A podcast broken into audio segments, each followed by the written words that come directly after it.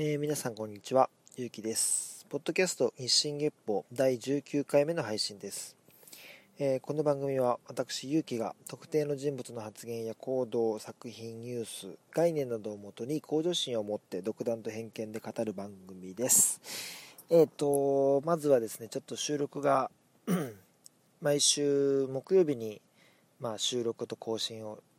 行ってたんですけど、ちょっと、木曜日にちょうど旅行から帰ってきて、えーその日の夜が、まあ、いろんなことで飛行機が遅れたり、まあ、いろんなアクシデントが重なってしまい遅くなってしまってちょっとそこから収録して更新するっていうちょっと体力と気力とちょっとなかったのでちょっとあの遅れちゃいました。申し訳ございませんでした。で一応まあその次の日にえー、と収録して更新っていう感じで今やってるんですけどもそのね旅行っていうのがま宮古島なんですよで前回のえっ、と次回予告にも宮古島に行くと思うんで、えーその宮古島に行って帰ってきて、えー思ったことっていうのをまあホットな状態でお話ししたいと思ってますみたいな話をしてたと思うんですけど一応その予定です今日もその話します。ただ一応ですねちょっと残念なことに宮古島行ったんですけど一回も晴れを見なくて、えー曇りもしくは雨もしくは大雨っていう 状況だったので宮古島のポテンシャルを考えればうーん100点満点中多分40点ぐらいの宮古島をしか体験できなかったんじゃないかなっていううんって感じですね、まあ、次回次回というかいつになるか分かんないですけどまた宮古島に行く機会があったら、えーどれくらいすごかったのかっていうのがその時に分かると思うんですけど、まあ、とりあえず今は土地勘が身について次来たらこうしようああしようっていうのがちょっと身についたぐらいなんですけどまあ、でもそれでもやっぱり向こうでは文化が違ったりとか、うん、感覚が違ったりとかやっぱ東京にはない、えーものに触れられることはあったので、その辺を中心にねちょっとどんな旅だったかも含めてお話ししたいななんて思うんですけども、まあ、今回ですねあの2泊3日で行ったんですね、まあまあ、僕あの大体旅行行く時2泊3日なんですよ。っていうのは3泊とか4泊しちゃうとあの我が家には猫がいるのであまりこう部屋家を開けるとかわいそうっていうのもあってまああの1回2回ぐらいこうペットシッターさんに来てもらったりするんですけど、まあ、あんまりねその飼い主がずっといないっていうのも、まあ猫にとってはちょっとかわいそうなので大体2泊3日とかで大体旅行は計画するんですけど、まあ正直2泊3日は短いと思います。宮古島に行くとしたら、うん、もうちょっと欲しいかな、うん、まあでもコンパクトに遊ぶとしたらいいかもしれないですけどね。でまあ見どころとしては僕の中ではまあ宮古島メインの橋あの島にですね、えー下と左側と上側にですね大きな橋があってその橋を渡ると島に行けるっていうのが3つ島があるんですよ。その3つの島を行きつつその途中の橋っていうのもまた景色が綺麗だからっていうことで楽しみにしてたんですけどやっぱり曇りだったり雨だったりしたんで、まあ、橋の景色もねだいぶうーんその興奮とかまではいかない感じでしたね。それはちょっと残念でしたけど。1日目にそのうちの1個のえー、栗間島というところの栗間大橋を渡って栗間島に行って、えーまあ、マンゴージュース飲んだりとかしてちょっと展望台上がったりしてで本島に戻っ本島というかその宮古島本島に戻ってきてちょっとまあ娘とかも海でジャブジャブ遊びながらで夜は、まあ、人気のある居酒屋さんで食事をして、まあ、その日は寝ると。で2日目はえっ、と最初にまた今度は北側にある橋を渡って島池間島っていうところに行ってそこではねまだこう曇りで海入れる感じだったので海入って。でねそこのねシャワーがないんですよ、まあ、シャワーがないっていうか、まあ、まずスタッフがいないんですよ。そこの海は。あの海の家的なものもないしもうほぼプライベートビーチみたいな感じなんですけど一応そこそこその島の中では有名なビーチなので、えー、人は集まってるんですけど駐車場もあるんですけどシャワーはないんです。でもボンボンってあの水が入ったタンクが2つ置いてあってそこには、えー、20リットル300円っていうマジックで書いた文字とその300円を入れるためのあれ何ていうんですかあの洗剤？洗濯用洗剤の、えー、空きボトルをそのまま、えー、お金入れられるような加工をして吊り下がってるんですよ。要は、まあ、人の良心を信じて300円入れてね。そしたらこれ使っていいよっていう無人の販売システムなんですけど まあ多分勝手に使っていっちゃう人が多いのかそのお金を入れるボトルには、えー、いい旅にするためになんかいい行いをしましょうみたいな。なんか罪悪感を抱えながらいい旅はできませんよみたいなちょっとこう言葉で煽る感じで その300円をなんとか回収しようとねする感じがあったりとか。まあでもそこまでその設備がちゃんと整ってるような場所じゃないんで300円が安いのか高いのかよく分かんないんですけどでもその300円一応払わないとその水使えないんで、まあ、海から上がってその塩とか砂とかを洗うためにはまあ使いたいようなものなんですけどね、まあ、そんなのがあってなんか無人で300円どれだけ入ってんのかなっていうのがちょっと疑問だし、えーと、どういう人がやってるのかなとかいろいろなところにちょっとこう気に気がいきましたけどね。はい。でそこの海をまあちょっと楽しんだ後に今度は伊良部島っていうねちょっとあの橋ではその伊良部大橋っていう大きな橋があるんですけどそこは、えー、日本全国の中でも無料で走れる橋の中では一番長い橋ならしいんですよね。だそこもねやっぱね本当は晴れだったらすごい気持ちよさそうなね景色の写真見たことあるんですけど、えー、雨どころか結構な大雨だったんであのー、本当に業務的に橋を渡り伊良部島に着いて、えー、伊良部島もねあのちょっとこうドライブウィーってしたぐらいなんですけど一応途中で都そばっていうのを食べてあのまあ、美味しかったんですけどそこでもやっぱねやっぱおお店の人たちのなんか空気感っていうのがやっぱこう、まあ、独特でなんかね石垣島の行ったことあるんですけど昔石垣島は結構なんか陽気で積極的にこうなんだろうなあのちょっと言葉ボキャブラリーがないんでちょっと悪い意味に聞こえちゃうあれなんですけど、慣れ慣れしい感じの、こう、フレンドリーな感じの、あの、触れ合い方をされるんですよ。島民の人たち。あの、石垣島の人たちって。なんかね、僕のイメージ、宮古島の人たちは、結構クール、クールっていうか、シャイというか、あんまりこう、陽気っていうよりかは、若干石垣の印象からすると、暗め？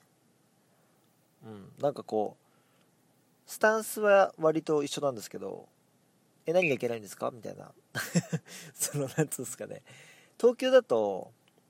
ま、ちょっとしたことでも、あ、すいませんとか言っちゃいがちだと思うんですけど、やっぱ向こうの人たちって、なんだろう、自分たちの行動とかが、そんなに悪いことじゃないって分かれば、もう、ドヤ、ドヤ顔で、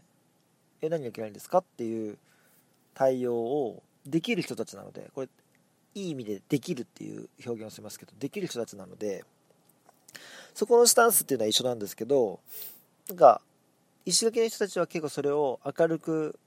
言う感じなんですけど、宮古島の人たちは結構クールにね、はい、あ、そ、それですけど何か、みたいな感じの雰囲気をちょっとだけ感じましたね。だその、同じ島でもちょっとやっぱ違うのかなっていう印象と、あとやっぱ向こうって基本後払いなんですね。あのー、例えば、日本、あ、日本じゃない、ごめんなさい。同じ日本なんですけど、東京で、うん、例えばフードコート的なものだったりとか、あとは、なんだろう、えー、ちょっとした売店とか、そういうところで食事したりとかするときって、基本先払いだと思うんですけど、なんか、もう注文しながら財布を開いてると、え、今払うんですか？みたいな顔されて、あの、お会計は後だってことに後から気づくんですけど、僕、その文化があんま慣れなくて、ああ、珍しいなってちょっと思っちゃったんですよ、一瞬。だけど、よくよく考えたら、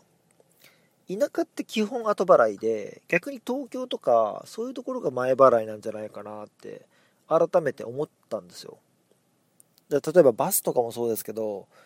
バスって、まあ、田舎は移動距離が長いからっていうのもありますけど距離に応じて料金が違うし基本後払いだと思うんですけど東京で後払いのバスって僕ほとんど見たことほとんどというか見たことないし、えー、基本的にはあの、やっぱ前払いで、あの、やってると思うんですよね。だからその逆に東京とかのシステムの方が本来の本来っていう言い方あるかもしれないですけど昔ながらのやり方をなんだろう進化版なのかなっていう、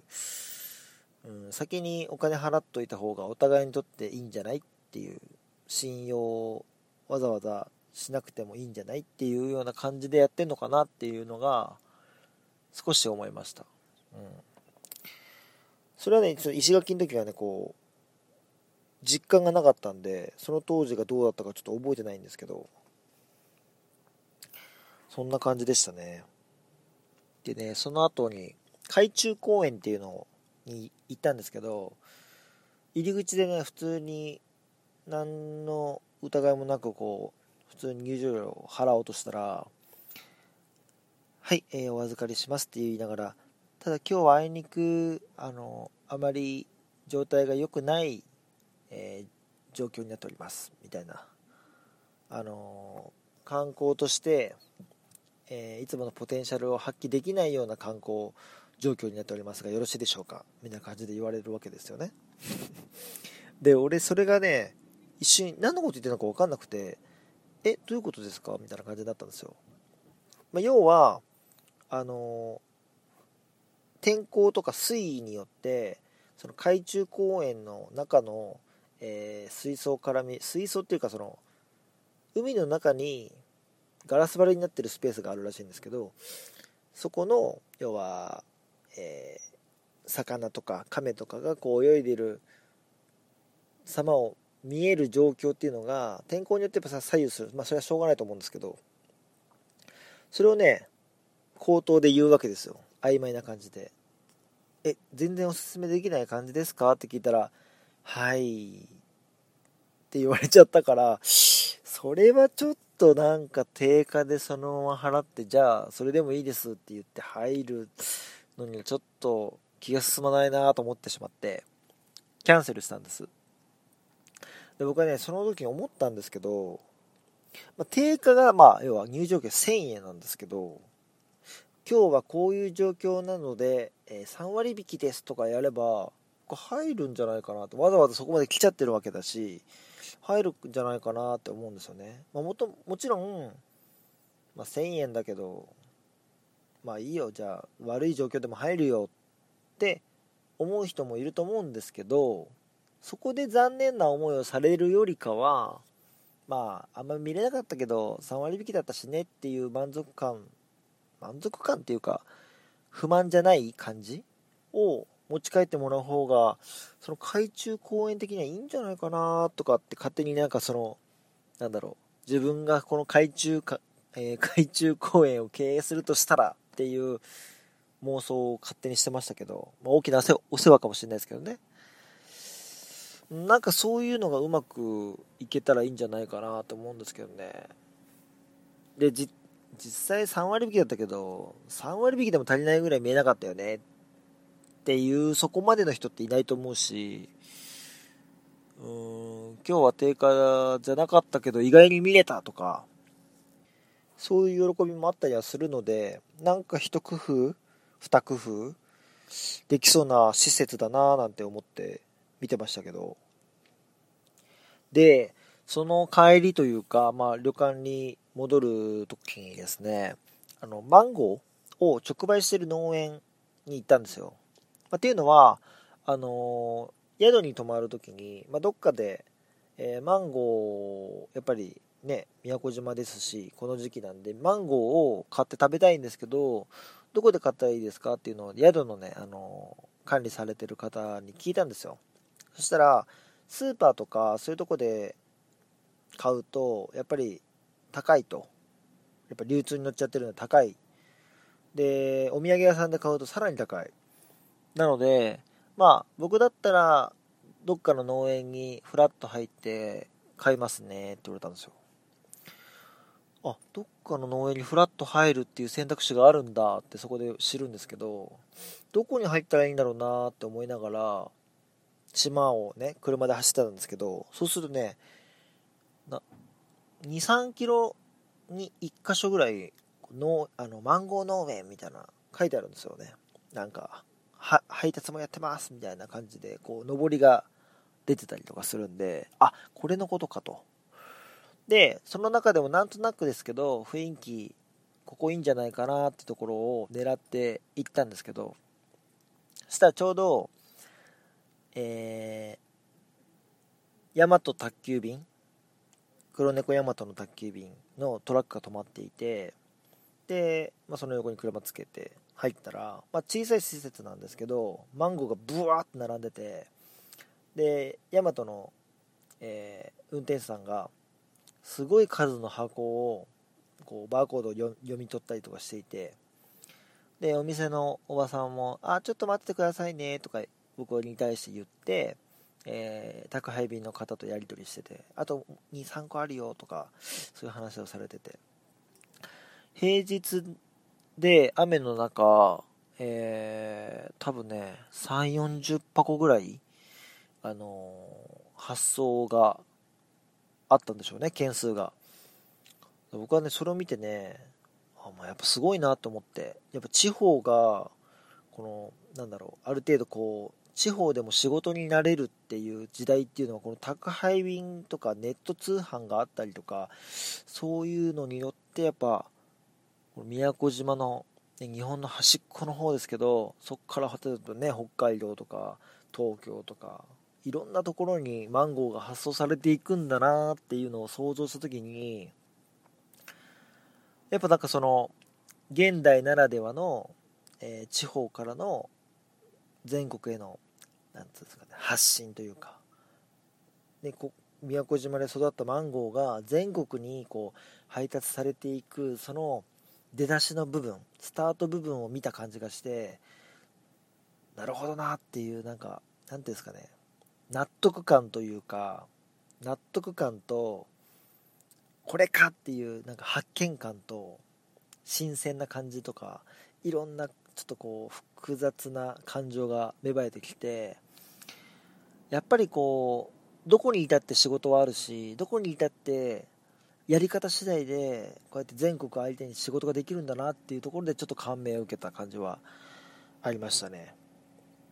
それ結構僕の中では宮古島でこう受けた印象としては大きかったかなと思いますね。やっぱこう昔は東京に行かなきゃ大阪に行かなきゃ仕事がなかったっていうような時代だったと思うんですけど今ね、地方創生とかっていう言葉も最近よく聞きますけど、ま地方から、えー、いろいろ発信していったりとかそういうのがこう可能な時代になってるじゃないですか。SNS、えー、ネット通販宅急便とかの発展というかそういうものによって。でそれってすごくいろんな可能性をやっぱ秘めているしもちろん世界に発信することだってきっとできるし、うん、だからそのよっぽどね東京の人よりもそういうアンテナとかノウハウを持ってるんじゃないかなと思うんですよね地方の人の方が。そういうこともねすごい考えさせられましたね。でまあ2日目はそんな感じのマンあそうそうマンゴー行ってあそう1回宿帰ってでそこからまた街に出てそこからじゃあ居酒屋でも行こうって話になって居酒屋行ったんですけどえっ、ー、とですね島唄とかそういうなんだろう島の音楽民謡とかを演奏生ライブやってくれる居酒屋さんがあって、えー、そこにお邪魔したんですけどすごくやっぱ雰囲気がああなんか沖縄県宮古島に来たんだなっていう雰囲気をやっぱ醸し出してくれるしやっぱその島唄もちろんその本当の島唄っていうタイトルのあの島唄も歌ってくれたし灘そうそうとかその沖縄ならではビギンの、えー、歌とかいろんなこう沖縄っぽい歌を歌ってくださって、えー、すごく何ですか癒されたというか楽しかったですし、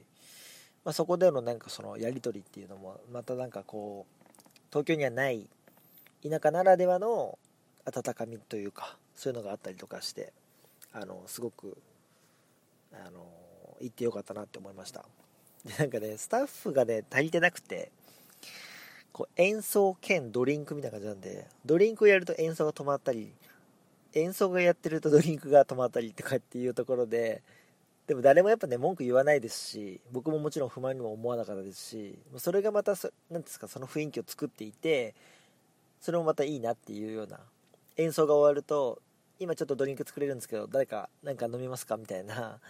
そういう緩さがやっぱ東京にはないいい意味で良さがあったなっていう、うん、だからそういうのをやっぱね見ると全然不満に思わないしやっぱ東京の人たちって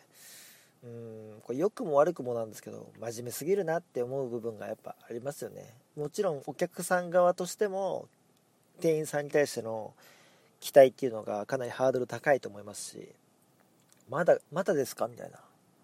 生頼んだんですけどまだですかってもう1分後ぐらいには言うみたいなお客さん結構いるし。うん。この前もテレビで生ビール頼んだら何秒まで待てますかっていう。何秒までなんだっていう。分待ってくれないんだっていうようなアンケートがあったりとかやっぱねその時間軸がでも全然違うわけですよね。あとそのお店に対する過度な期待があったりとかゆるさだったりとかなんかそういう部分がやっぱ全然文化が違うなっていうのを改めて感じさせられた2日目の夜でございました。はい。で、えー、3日目です。3日目はですねあの、日の出を本当は見たかったんですけど、まあ、あいにくの天気なので、まあ、あいにくのっていうか話の流れ的に分かると思うんですけど、えー、日の出を諦めてえー、ただですね、午前中は雨があまり降らなそうだったので、なんかね、唯一、宮古島から船で行ける島で、大神島っていう大きい神の島っていうちっちゃな島があるんですね。多分、一周しても徒歩で、えー、普通に歩いたら40分、3、40分ぐらいで一周できるんじゃないかなぐらいの島なんですけど、そこに行って、あの、船ですね。で、そこの船で島に行ったら海岸沿いをちょっと散歩して、えー、たんですけどカニがですね、まあ、至る所にいたりヤドカリがねすんごい大きいもう拳台ぐらいのヤドカリがいたりとかしておおなんか南国来たなって感じだったんですけど一番びっくりしたのはあの何ですかね砂浜の砂浜の海岸沿いには道があるんですけど山側にもちょっと砂浜っぽいような砂がいっぱいあって置いてあるとこあ置いてあるっていうか 何ですか砂があるところがあってそこになんかねちっちゃい石がゴツゴツゴツゴツあるなーって思ってたんですけどそれ全部カニだったんですよ。あとある日ある日っていうかある時気づいたんですけどなんかピンクな虫みたいなのが動いてるなと思ってなんか昆虫かなと思ってたらそのピンクもカニででよくよく周り見たら全部たまに動くんですよ。でえっと思ったらよくよく見たら全部カニでもうなんだろう視界の中に100匹以上カニがいるような状況があったりとかしてあれはちょっとビビりましたね。ビビりましたっていうかびっくりしましたね。なんかもう本当にこんなとこあんだっていうでその島もですねあの本当30人ぐらいしか30人ぐらいしか住んでないみたいな、ほんと何もない島なんですよ。それがまたいいというか、もうね、ヤドカリとカニしかいないみたいな。で、まあ、港にはね、あの、可愛い犬と可愛い猫が、人懐っこいのがいましたけど、あと本当ヤドカリとカニとアリぐらいしかいない、本当なんかね、のどかな島ですごい良かったです。で、そこで食事もしようと思って、えー、お店に行ったんですけど、えっ、ー、と、フェリーの時間まであと25分ぐらいあったんで、そこの一番おすすめの、えー、タコ丼っていうのがあったタコ丼頼んだんですけど、なんか半笑いされながら、あと25分じゃ間に合わないよ。違うのにしてって言われて、あ、はい、みたいな。なんかこう、じゃあ10分で作るから15分食べてねとか、15分で作るから10分で食べてねみたいな、そういうんじゃないですよ、もう。あ、無理無理、みたいな。違うのにして、フランクフルトならできるよ、みたいな。その感じもね、さっきと同じでやっぱ東京にはないですよね。なんか僕はもう一瞬面食らっちゃったんですけど、あ、でもなんか、しょうがないなーって こう、じゅ、なんつうんだろう。それを自分の中に落とし込まない方がダサいみたいな気持ちにさせられる、やっぱりその強さがやっぱありますよね、そういう地方の人って。うん。東京だったらね、えっと、なんてそんな感じなんですかって俺思っちゃうと思うんですよね。そういうのね、こう、やっぱこう、要所要所でね、思わされますね。はい。だからちょっと似たような話続いちゃいましたけど、ほんとね、同じような感覚のエピソードがね、ちっちゃいですけどいっぱいあったんですよね。で、この大神島から出る時も大雨降ってきちゃって、やばいなっつって、でもやっぱ船は動いてくれるんで、動いて、戻って、で、島に戻って、やっぱ大雨で、で、もう、こっから先はもう帰るだけだから、あの、なるべくもう空港の近くまで行って、ちょっとゆっくりしようと思って、もう雨の中走ってたんですけど、あのずっとね、何回かこの島を回ってる時に気になってるお店があって、あそこに最後行って空港行こうかなと。最後にそこでご飯食べて空港行って飛行機で帰ろうっ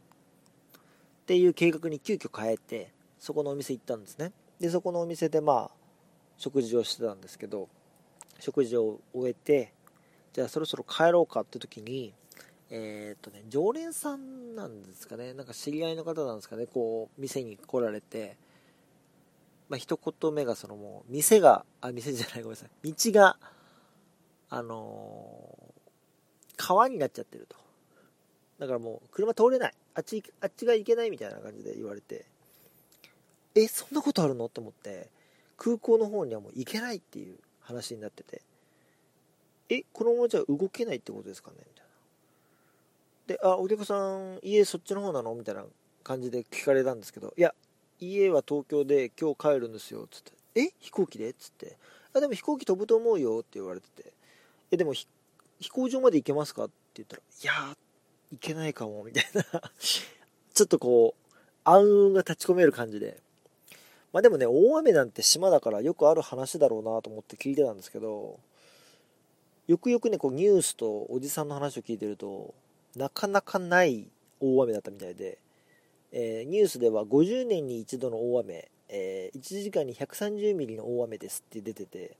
で、店主のおじさんも多分50前後ぐらいだと思うんですけど、こんな雨見たことないって言われててえー、島の人でも見たことないような大雨に俺ら当たったの？っていう、なんかショックなのか、なんか珍しさが逆に、なんか変な高揚感が生まれてくるのかよくわかんないような感情になって、でもその後に、そのお店のバイトの女の子が、車で来ました。あの、ここ、ここを通れば大丈夫ですっていう道を教えてくれて。ただここは、もう完全に水使っちゃってますけど、真ん中だけ浅いので、真ん中を車通れば 通れるのでって言われて 何それと思って。見た目はもう完全に埋まっちゃってるんで車通れないなって思いながらも真ん中を通れば浅いから通れますっていう説明されて分かりました。信じますっていう気持ちでなんとかね車で行ったら本当にその通りだったんで。本とこれ通れるのかなと思ったらやっぱ真ん中だけ浅くて通れました。はい。そのおかげでなんとか空港に着いて、えー、飛行機も無事飛んでくれたんで遅れましたけどあのそれで帰ってきたって感じです昨日。だからもうねいろんなことがもう重なってもちろん宮古島を堪能できたかっていうところで言うと100%堪能できたわけではないんですけどやっぱそのいろんな空気感とか、えー、その体験とかそういう部分ではあの宮古島をしっかり感じてこれたかなっていう感じですね。だけどやっぱり次行く時は晴れの日に晴れもう晴天の真っ青な空とそれが反射して綺麗な海を見たいなって思います。それを目指してまた仕事を頑張りたいと思いますっていう話ですね。でもやっぱりそのほんと最後の大雨がね完全に旅のオチになっちゃってて。まああのいろんな人からね宮古行ってるっぽいけど大丈夫っていうね SNS とかメールとかが来て大丈夫でしたなんとか飛行機飛びましたっていうのを返してたっていう感じだったんですけど昨日は。まあ、そんなんで疲れましたけどまあ楽しかったですね。まあでも本来の楽しさに比べたらもっと楽しめるはずだなっていう残念感もありつつまあ総合的には楽しかったです。はい。まあね、さっきねあの話した通りで本当田舎と東京とかその島と東京とかねいろんな比較をしながらやっぱ旅をしているとそのまビジネス感覚とかその人としてその生活をしていくたくましさ弱さいろんな部分でやっぱ比較できたなって思って、うん、ちょっとこれからのその自分の生活にもこうもうちょっとねあの反映させていきたいなって思いました。一番こう反映させたいなって思うのは物ですね。物のなんていうの物をもっと減らしてすっきりさせたいなって思いました。まあ、宿がそういう宿だったっていうのももちろんあるんですけどやっぱり宮古島の人たちのお店とか見ても本当なんか無駄なものがないというか本当必要最低限のものしかない。お客さんにあんまこびてない内装だったりとかまあサンゴとかが飾ってたりするぐらいですね。その 客にこびる内装っていうところで言うと。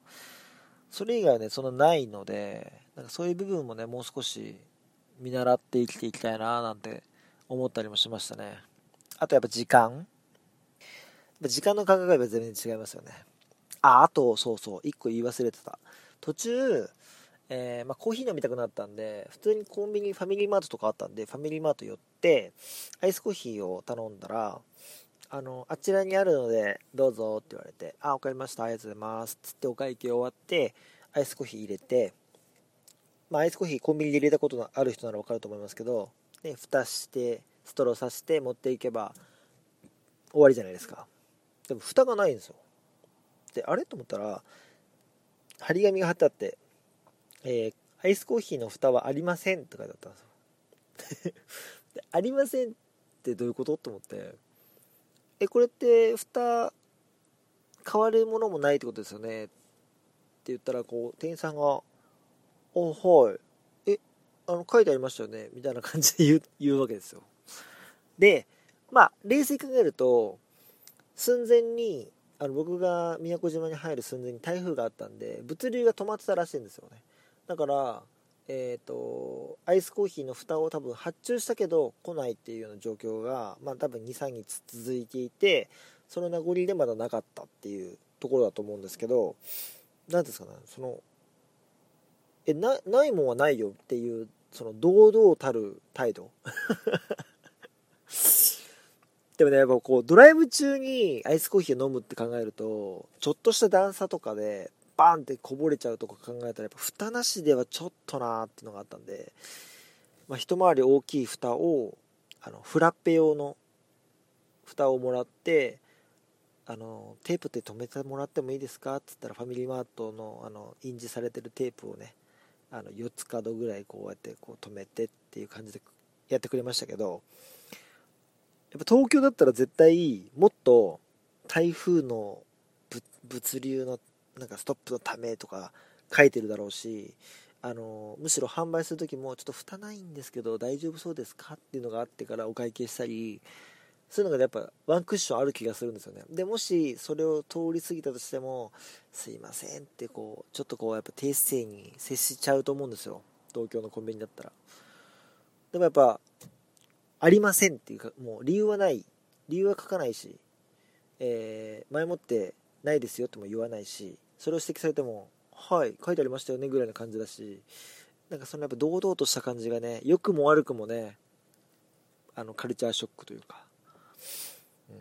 やっぱ東京はちょっと気を使いすぎ、こびすぎなんじゃないかなっていう部分もあるし、逆に東京、そういうとこすげえなって思うとこもあるし、うん、なんかそういうのをいっぱい感じた旅だったなっていうのは思います。ちょっとね話ごちゃごちゃになっちゃいましたけどまあ宮古島とかねその南の島ならではの文化っていうのもあるし、まあ、北国の文化っていうのもやっぱあるし全然やっぱねちっちゃい日本ですけど全然違うんでねあのいろんなところ行っていろんなこと感じるのも、まあ、一つの旅の楽しみなのかなっていうのを改めて感じましたね。はい。まあ、宮古島はちょっとそのうちリベンジします。もっとねあの天気のいい日にリベンジしたいなって思いました、えー、今日の話はこんな感じですね。えー、またですねこんな話したいと思います。あの旅とか何かこうホットなうちに話したいこととかそういう体験記みたいなものもちょっと話していきたいと思ってるのでえー、本来のテーマと少しずれる部分はありますけど結局そこから感じれるものっていうところを日進月歩の、えー、テーマと、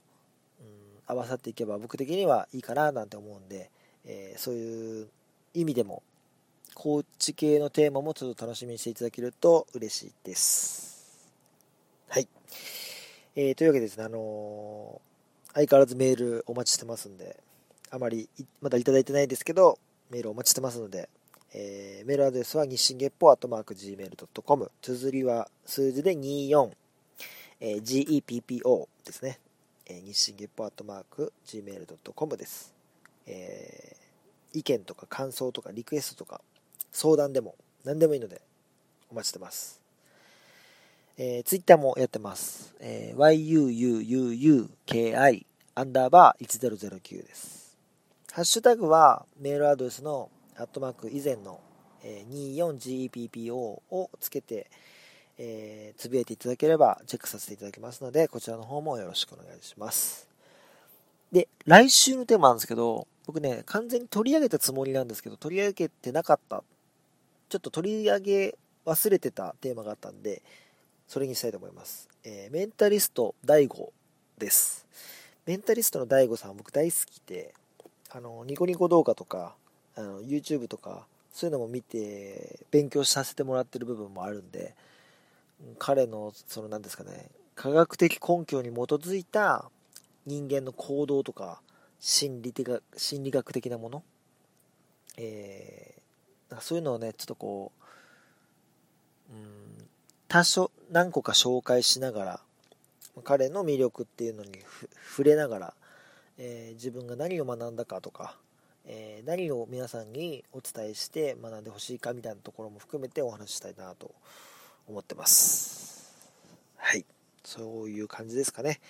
えー、というわけでまた来週も楽しみにしていただきたいと思います。えー、というわけで今日はこの辺でお時間となります。お相手はゆうきでした。また来週、さようなら。